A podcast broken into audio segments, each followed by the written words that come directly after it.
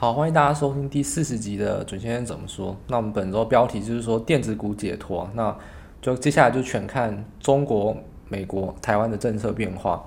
那电子股解脱很重要的原因就是来自于因为传产原物料的报价会下跌。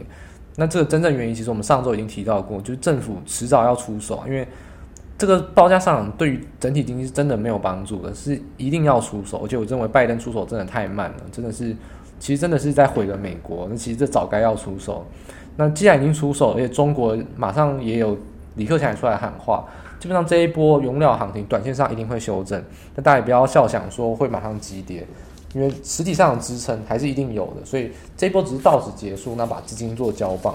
那接下来我们会谈谈说台湾股市的部分，本周跌的非常多。我们上次谈到说急跌的应对法则，没想到一周后就遇到了急跌应对法则。我们这周就马上带你来身临其境。用我们上周提到的急跌应对法则，你会发现，你至少少亏很多钱，甚至你还可以逆势的去赚到一些获利的机会。那我们来看到后市行情，也会在呃台股的部分的分析，去跟大家做详细的解释。那一样，今天有非常多的图表，大家可以直接上官网一起搭配做一些查询跟收听。那我们详细的内容在音乐结束之后就马上开始。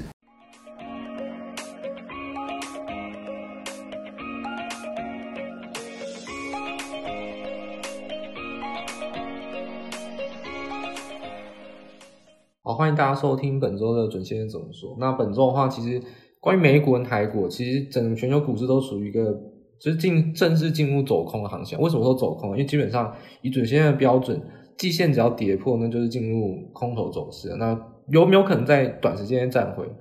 不能确定。但是如果跌破季线，至少整个行情就应该是要以偏空来看待会比较好。就是你跌升减反弹，然后呃往上弹之后呢，都可能。会有空方操作的机会，就是主先生一贯来看，就是看季线，这是一个很重要的一个关键的均线。好，那从道琼股市来看，虽然目前还没有跌破均线，不过我们待会来讲，道琼股市其实有更大的隐忧，就关于原物料行情的部分，其实在本周有很大的反转。但台湾部分呢，除了跟随着美股以外，台湾也发生了本土疫情，而且有一个点我必须要提醒大家，就是大家很常说，诶，看美股做台股嘛，因为毕竟美国美国是资本市场的这个中心，所以台湾市场当然会看昨天美股的表现。但我必须跟大家讲，台湾只要一出现本土疫情的话，美股就是看台股，因为台湾的半导体代工的产能非常大，基本上你看到当天台积电护盘成功往上拉，基本上一定意味着当天电子股还有半导体类股是好的。所以说，台湾会不会影响到国际股市？有可能，在非常极少数的情况下，那台湾这次发生本土疫情，基本上非常有可能就影响到整个费城半导体的走势，因为台积电也是目前全球最大的半导体厂商，所以当然市值上会影响。第二个就是说，在全球的供应链情况下，台湾确实是影响到全球，所以全球是要看台湾这波疫情的。至少在本周出现本土疫情的情况下，台湾是跟美国是会联动的。你看美股做台股，很有可能不一定会有拿到好处，因为很可能启动的因子来自于台湾的疫情，而不是来自于美股的变化。好，那我们现在主要就是谈说，到底中国和美国呢？我们上次说说原物料报价可能要修正。我们上次就提到，这是供给，就是供应链的问题哦。基本上供应链问题要怎么解，就是解决供给面的短缺。那供给面怎么解决呢？通常百分之九十的供给面解决都是政府出手。那基本上政府出手这件事情呢，说来简单，因为一出手就把整个事情基本上都解决掉。但如果一不出手，那整个事情也完全没办法解决，就是它是一翻两瞪眼。那我们上周提到说，基本上啊，我认为拜登已经很迟了，就是。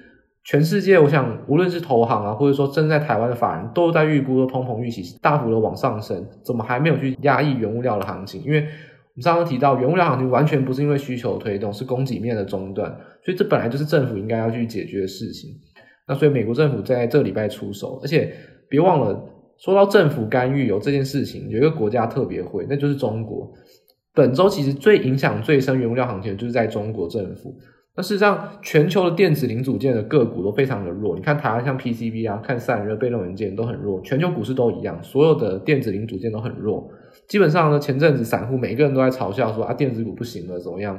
那事实上，核心问题不是来自于订单，就是说电子零组件自始至终，其营收来看，他们出货量都很好，都没有问题。主要来来自于问题就是说原物料涨得太多，很有可能成本飙升，所以看到 Q1 的财报。很多都毛毛利往下掉，基本上都是因为像是一些有有色的工业金属，像铜啊、铝啊、镍啊，甚至像飞轮里面可能会用到其他的金属，所以这只是一个资金的跷跷板。当你独涨船厂原物料的时候呢，那零组件它就面临到到底成本会不会造成它很大的一个问题。所以说这就是船厂原物料跌，那电子零零组件就会好。那只是说到底什么时候会改变这个趋势呢？船厂原物料从我们去年就从封关。那天开始讲说会转强，到现在也是将近四个月，什么时候会结束呢？我认为现在就是一个很关键的时间点，就电子股很有可能在现在这时间点会开始摆脱整被传产压抑的走势，是一个比较正式解脱的一个行情。那后续就可以紧盯着中国、美国、台湾的政策面变化去做一些操作。所以说，中国政府怎么出手呢？其实 PPI 基本上全球都是一样，会在月初的时候公布。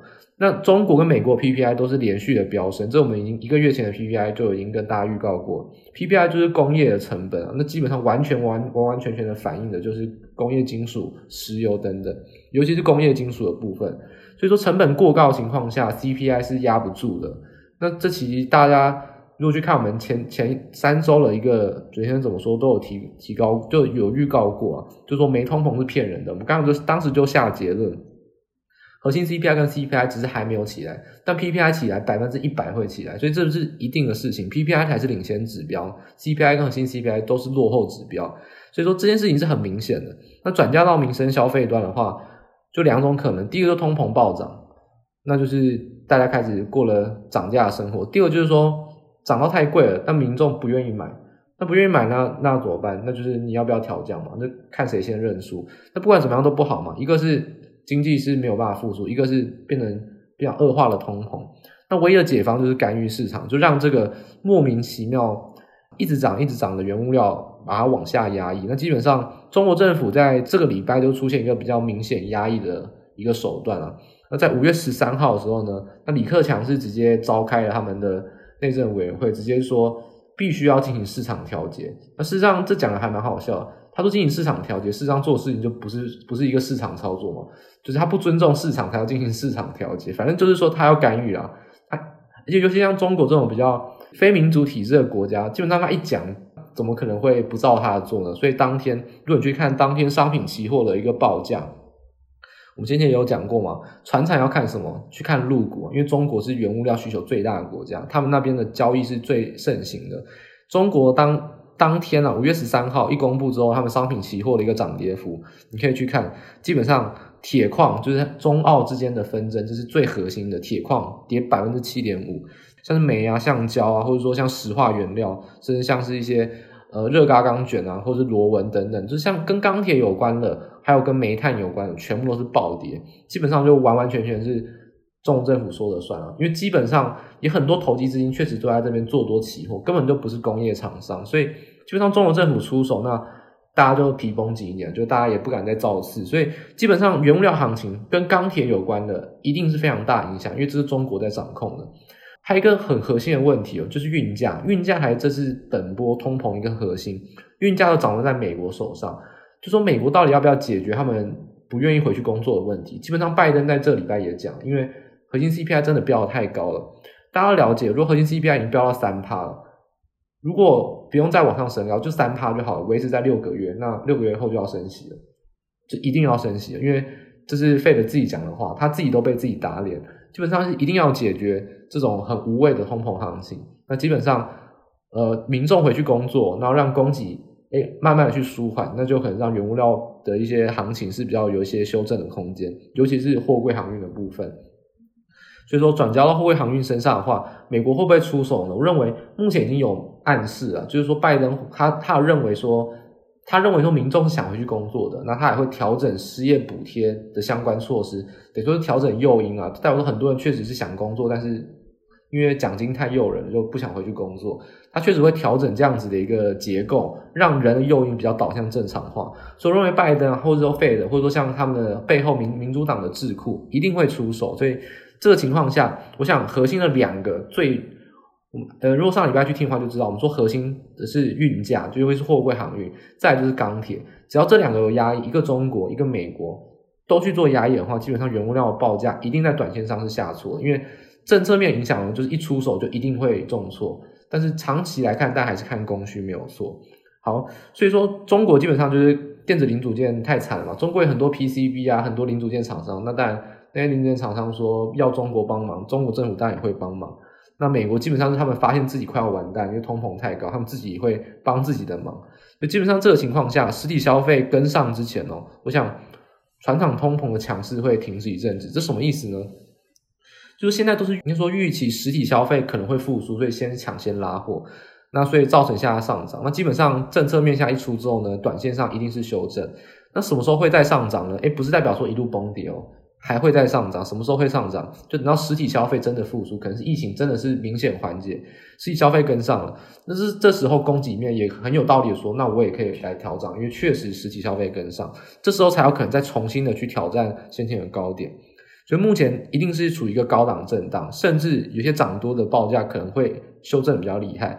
但是不至于到崩跌啊，我觉得报价，尤其是期货报价，一定不会崩跌，因为这是实质生产的。但股价有可能会崩跌，因为资金太多了，很多去追多，先前涨很多。现在呢，纵使它很便宜，但大家一直去追空，那你就看到所有个股都跌停，基本上没有理由在跌停了，就是也跌得太深了。就是说，现在这种当冲资金就一下追多，一下追空，所以很有可能会有一些崩跌的行情。但事实上，我觉得相关的个股哦。无论看报价来说，我觉得会有成，只是说不会再上涨，而且会休息一阵子。那相关的个股也是现在被杀低了，其实都真的不贵，很便宜。但你还是要等到量缩才适宜比较进场。所以现在这情况下，我直接可以坦白讲，货运航运连杀三根跌停板要怎么办？我直接坦白讲，我觉得很便宜。就算是一百块，我都还是觉得很便宜。但是要怎么办？就是等量缩，因为这是一定要修正。那你可以长期投资，你可以不要卖。你说一张不卖，奇迹自来，那你抱得住，你可以抱。反正你不要融资，就不会断头。基本上，这种货运航运或钢铁哦，这很核心的一些报价上涨，一定还会有往上涨的空间。因为现在真的杀太深了，明显是资金去过度追空。我觉得大家去看这种商品原物料行情，就要一个一个概念。就是他们非常容易进入一波走势，一波急涨又一波急跌。事实上，他们可能稳定的报价上涨，只是在这边做一些，就像是你牵着狗嘛，狗有时候冲到你前面，有时候冲到你后面，但是你才是掌握趋势的那个人。所以我觉得原物料报价还是有可能会在高档有撑，只是说会不会往上涨，或相关个股会不会跌升之后会不会反弹呢？我觉得先等量缩再说。现在急跌都不是去捡便宜的好时机啊。那还有一个提醒大家，就是我们这边有一个启示啊，大家有没有印象？我们今天可以先来提前讲一下台股的部分，就是台股大家有没有发现说，哎，前几天跌好几百点甚至千点的时候，都是盘中就急跌，而且盘中开始出现疫情的消息，就发现说这种跟政策啊或跟政府的讯息有关的东西，基本上都藏不住啊。因为为什么？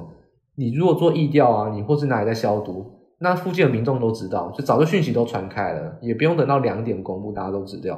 那其实像是中国，它出手干预原物料，你说大户外资有没有知道呢？百分之一百万知道。我跟大家一个讲一个资讯，因为我一直在关心原物料的行情。如果你还记得的话，上周其实我们一直都没有放空。上上周准先生难得的跟大家说可以进场放空，为什么？因为我觉得真的时机要到，所以我每一天都在盯中国原物料报价。五月十一号的时候，就在五月十三号中国才出手。五月十一号你去看上证四十九大类股。跌幅前十五大，基本上全部都是原物料。在那个时候，钢铁报价还在飙涨，运价还在飙涨，但是股价已经开始跌了。基本上很明显啊，因为中国政府也不是应该说零组件厂商跟中国政府抱怨，也不会是一天两天的事情。中国政府要开会决定，也不会是一天两天的事情。他们早就都知道消息了，所以我觉得股价会是一个先行的资讯哦。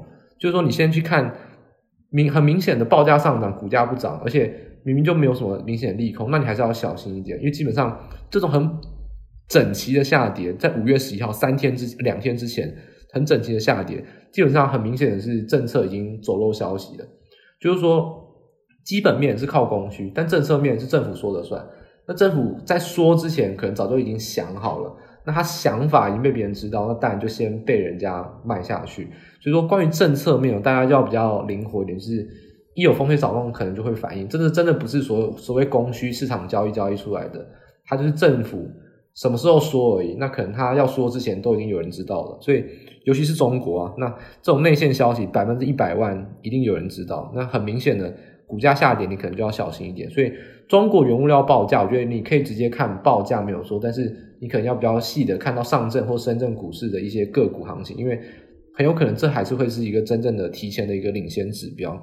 所以第一段的结论就是告诉大家，短线原物料报价一定会修正啊，政策面出手一定会有很大很大的影响，但长期趋势是没有变的。等待实体经济有复苏，这些报价还是会再回来，尤其是被杀到很低的个股，都还是很便宜很便宜，还是会有机会再回来的，但可能要等一段时间。所以无论是中国啊，无论是美国，甚至像台湾的船产个股，都在这边告诉跟跟大家来做一个报告，就还有机会，但你可能要等到你。受不了为止，都还不会上涨，它可能会等个一两一两个月，甚至更久。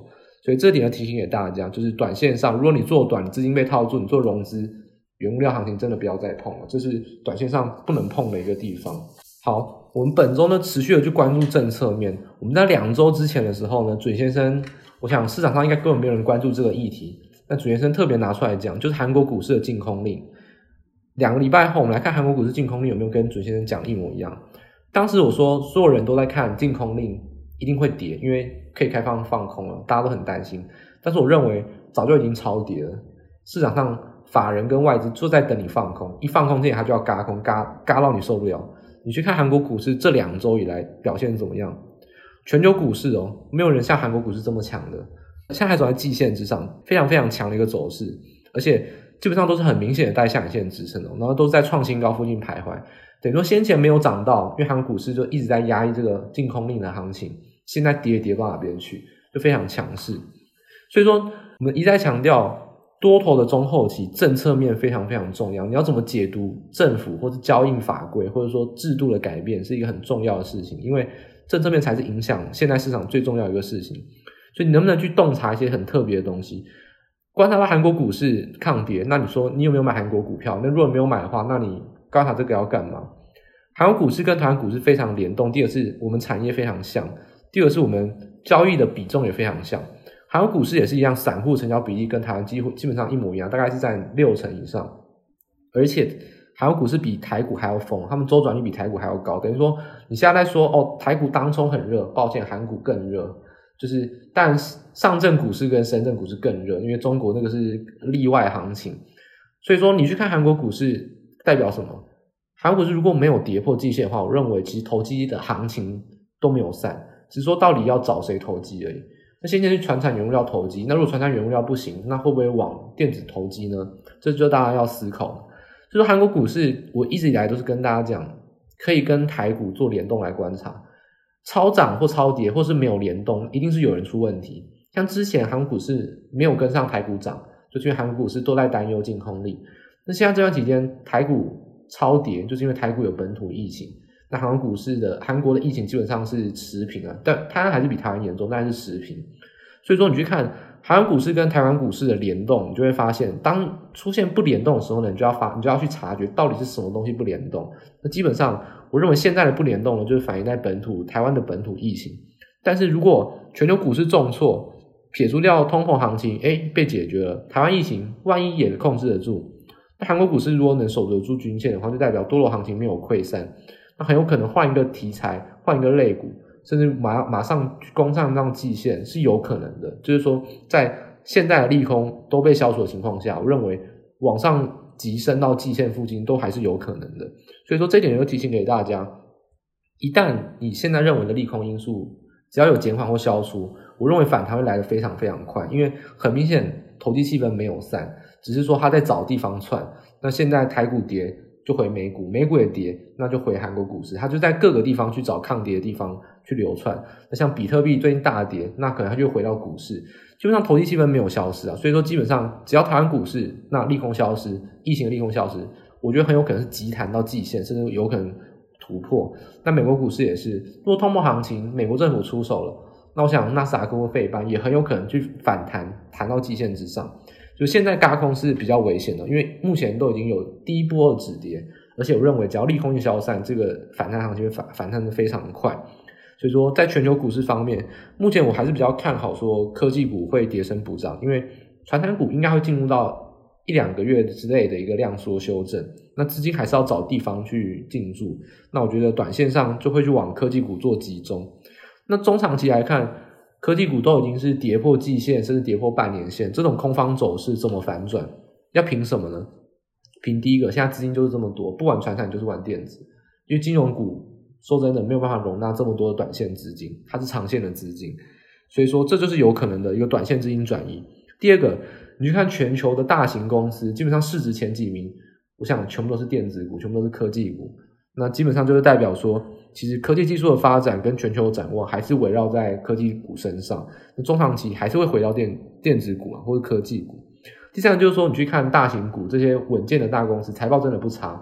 无论台湾，无论是美国，真的像韩国、日本等等，科技股的财报真的不差。所以说，当原物料涨势比较缓和之后呢，成本的利空还出尽，等于说你不只是扛住了一波成本。很重的一个利空，现在利空出尽之后，你的成本还变得很轻松，甚至还有可能变得获利马上往上去做一个走扬，所以我觉得我觉得下一季的获利对科技股来说会是比较好的。就是说，在 Q2 虽然是淡季，但我认为 Q2 的成本下扬下降会让 Q2 的财报会意想不到的好看，所以我认为在这种情况下，急跌之后呢，中长期的电子股然后科技股，其实我觉得买点都已经浮现了。那震荡之后呢，都还是会慢慢的往上爬升啊。那只是说现在买到底要全压还是慢慢压，那就是看你个人的风险承担能力。你风险承担力比较大的，当然是在前几天你应该就要压比较多了，因为前几天是跌得非常非常深，超跌。如果你比较呃不敢冒风险的，你还是可以在这段期间慢慢去做加码。总而言之，我还是会比较建议大家去往科技股布局，无论是全球的美股，或是日本、韩国，或是台湾股市，都是这样子的一个资金布局。因为从最根本的原物料行情。可能会出现一些压抑。好，我们接下来讲台股的部分。那台股基本上这一周就是一个关键的核心了，因为你基本上全球股市这一波跌最深的，应该是在台股的部分哦。因为本周的话，其实加权股市今天已经是反弹止跌了，那还是跌了八点四五百分点。那柜买指数也跌了八点四九个百分点。那如果你说赚最大跌幅，可能都有到十五个百分点。好，那基本上怎么来看这一波急跌呢？诶，上一周。还跟大家说过什么？大家还记得吗？我们上周还跟大家讲说急跌的应对法则，就本周来一个更急的急跌，那你就刚好可以用到了。那当然，这也不是我们预想得到的事情，因为疫情真的没有人预料得到。但它既然出现了，我们就要好好检视一下我们上周应对法则有没有用。基本上你应该会发现非常有用。五月十一号的时候，市场非常的疯狂，当天呢、啊，国际航运股已经开始转弱，然后呢，货柜海运。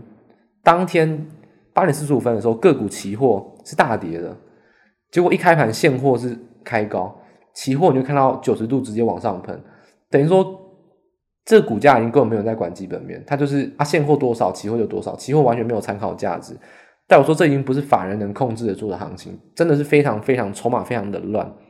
就当天传产呢又在航运股开高情况下，很多又去锁到涨停，但电子股已经破底再破底，那电子破底呢？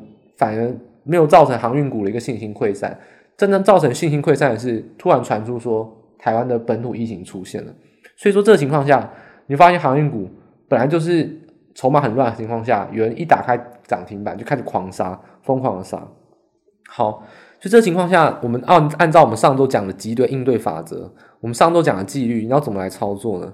第一个，我们上周讲上升趋势是周 K 的十周的周线。那如果在五月十一号的时候，你去看那一周的上升趋势线的一个支撑是在一六六五零，当天其实盘中已经跌破了，所以说我们讲说，只要一跌破重要均线，你就是进行指数放空，或者是说如果你不放空，那你至少短线的持股一定要全砍，是全砍啊。那你要砍一半，还是慢慢砍，还是立刻市价单全砍，随便你，反正就是要砍就对了。所以说这一点来看，后续你就避开了将近一千点的行情，这就是很明显。我们说一条趋势线从来没有跌破过，一跌破就非常重要，你一定要尊重这件事情。所以说一六六五零一跌破，基本上我可以直接很直白跟大家讲，主研生是马上放空，基本上是根本不用想，又很有信心，这件事情我一定会对，而且我亏也亏不到哪边去，所以这件事情是非常有用的。那至少如果你不做期货的人，你至少股票砍你也是少跌一千点，因为你看最近三天以来。不管是传产跟电子都一样跌很惨了，都还没有回到前高，所以你那时候砍一定都是让你少亏很多钱。就这件事情纪律操作很重要，跌破上升趋势线守住，哎、守住是刚好。那如果没有守住，那就完蛋了，你一定要砍。所以说这一点是蛮符合我们上周的预期。第二点就是空头看压不看成啊。那五月十二号的时候呢，开低，可是往往上碰到季线马上反压，那基本上第一个你的空单部位或者你持空的看法，跌破季线之后呢，就应该更要空了，因为这时候是可以用力的做空的时候，反而不是做短空了，因为跌破季线应该是用力的做空。那季线又反压，基本上都是空单续留的信号，所以说五月十二号没有什么疑问了，你根本没有看多的一个可能，它所有的讯号都告诉你是空。那五月十二号盘中一度期货跌破一千点之后呢，曾经大家傻眼了，因为很明显的台电快要跌停板，就是莫名其妙，台电怎么可能跌停板？大家想到一件事情哦，期货跟现货是期货比较重要，其实在台股很明显的是有人期货多单被强制砍仓。第一个强制砍仓有可能是你低于百分之二十五就直接被砍，第二个是说接近十二点前一天的违约交割会被砍，基本上当天十一点多跌一千多点，很明显是有人在吃豆腐哦，因为已经很多人去算了，算那个点数，知道很多人快要被强制平仓了，可是还在死撑，他就直接用他手中的钱去灌空单了，那直接把它灌到一千三百、一千四百点。那基本上很多人被强制平仓，你就必须在可能一万五千两百点这种很好笑的一个点位被强制平仓。那基本上那些人呢，他先追空，你这边要强制平仓，他就反手接回来。所以说当时台积电的下跌哦，那个下影线完全不是护盘，大家不要做白日梦，那个不是护盘的下影线，那个是期货的下影线。等于说有人就是在吃期货豆腐。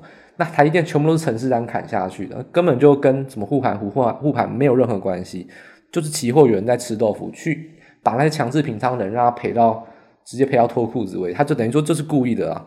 那所以说第一波台积电的下影线回来之后，尾盘的往上拉才是真正的护盘哦。所以说当时候你去看了强制砍仓之后呢，反手承接，你看外资或大户一定是赚的满满满，有程式单交易的人当天已经赚赚翻了。那你就看当天外资是不是大幅回补空单，他好不容易布空单布了这么久，就在等这一波啊！而且这一波还有傻子强制平仓，给他砍到那种多赚个三四百点，何乐而不为？所以基本上这一波外资就是大赚，而期货基本上这一波真的是，我觉得这是有点有点太狠了。就外资跟大户应该是联手去把这个期货压下去，然后反手承接。所以说在一到三去看到目前五月十二号。五月十二号，纵使拉这么长下影线，我觉得都还不是空单的完结哦。所以我我我也不会马后炮说啊，我们期货停就是停立在一万五千点，那根本就是放屁，不可能。五月十号就按到收盘为止，我认为都还要走空。我们我们真正停损的点应该在五月十三号。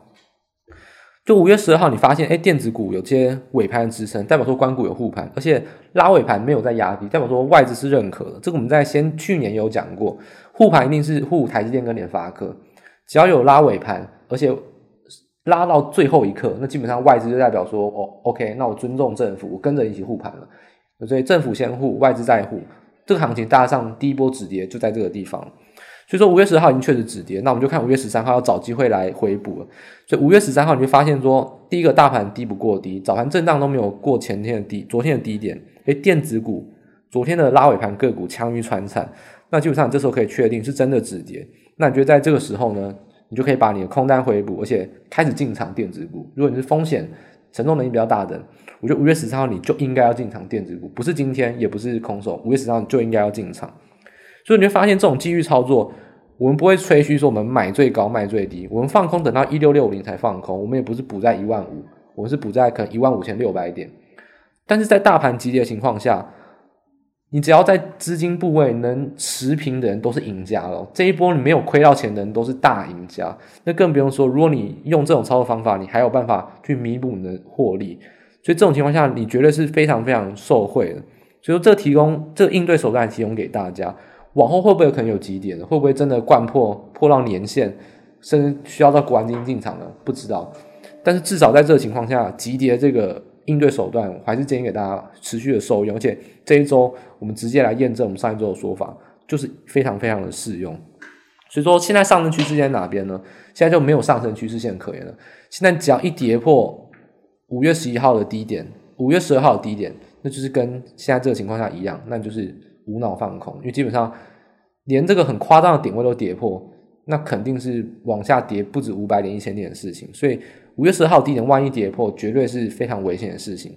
但目前还守在半年线之上，而电子股转强还是撑得蛮稳的。我认为疫情再怎么样，都还是有撑。我认为往下跌破几率是不大的。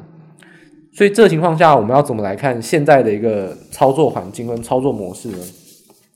就是说，第一个，我们看指数，我们认为已经止跌了，而且我们来看传产是不是真的比电子股弱，也是，而且是跟随着国际行情。但我说现在台股的一个资金是轮动的，而且是健康的轮动，而且是跟国际联动。所以说台股目前的盘势跟资金流向没有什么太大的问题，最大的问题就在来自于当冲太多。现在很多人就开始出手了，每天就看到航运股就空，看航运股就空，然后呢跌停回补，跌停回补，说赚很多钱。那你就最好小心，不要有一天被赶上去。因为我还是说了，货柜航运股现在很便宜哦，他想要拉一根，对他来说不痛不痒，因为真的很便宜，不要乱放空航运股。真的，我上周主持人都没有讲说要放空航运股，这周跌我不会认为是我看错，因为它真的就不是该放空的一个个股。所以基本上，传产行情已经被干预了，那也进行一些短短线上的修正。那电子股如果被短线资金去进驻，跌升补涨的话，我认为其实就是一个良性轮动。那接下来台股有没有可能往上走呢？就是看疫情。那美股有没有可能往上走呢？就看拜登要怎么做。所以我认为现在进场，你去做续报都还来得及啊。你就盯好说，可能五月十二号、五月十一号低点，五月十二号、五月十三号低点没有跌破之前，我觉得都没什么大问题啊。甚至现在还守在半年线之上，而且今天 OTC 跟大大盘都是翻红的。我觉得目前来看。这种短线上，哎，反弹之后呢，被短线的被均线反压都是很正常的，因为现在是空方走势，均线反压之后呢，重新整理筹码，再往上攻，也有可能就突破了。突破之后遇到月线，遇到季线，又在反压，又在震荡，就是这样一直震荡，可能像是走三步退两步，走三步退两步，这样震荡往上，我觉得是很有可能的。只要疫情是可控的情况下，那我目前还是比较看好整个行情，尤其是电子股行情跟指数行情，我目前还是对于疫情是保持比较。不能说乐观，但我认为可以控制得住。我是比较倾向这样子的看法，所以我对指数跟电子股会建议大家现在去进场布局都没有问题啊。那如果往下跌的话，那更是你捡便宜的时机点。业绩成长股或是提前站上五日线的一些强势电子股，基本上都是一些很好的标的，尤其是很投机的个股，像被动元件、IT 设计、散热跟细晶圆，跌深的时候抢反弹就是抢。最强势、最投机的，那基本上这四大族群就是电子股最投机的，我觉得会是大家可以陆续关注的标的。而且，主持人去看了非常多筹码，非常多内资筹码，其实航运股都跑来玩电子股哦。如果你真的看得懂那那个分点筹码的话，真的有非常非常多都是在五月十一号、五月十号一直摊平去摊电子股，他们都在捡便宜。我觉得筹码面是可以去期待的，就是在电子股的部分。那空单进场条件的话，我认为就这个阶段就没有必要再空了，跌破前面的低点再空就好了。所以现在这个情况下，我觉得就是空手或做多啊，那你自己选择你风险承受的范围，自己去决定即可。那还是提醒大家就是加强防疫。那我们就是来看后续的变化。那这就是我们本周的主线怎么说，就谢谢大家。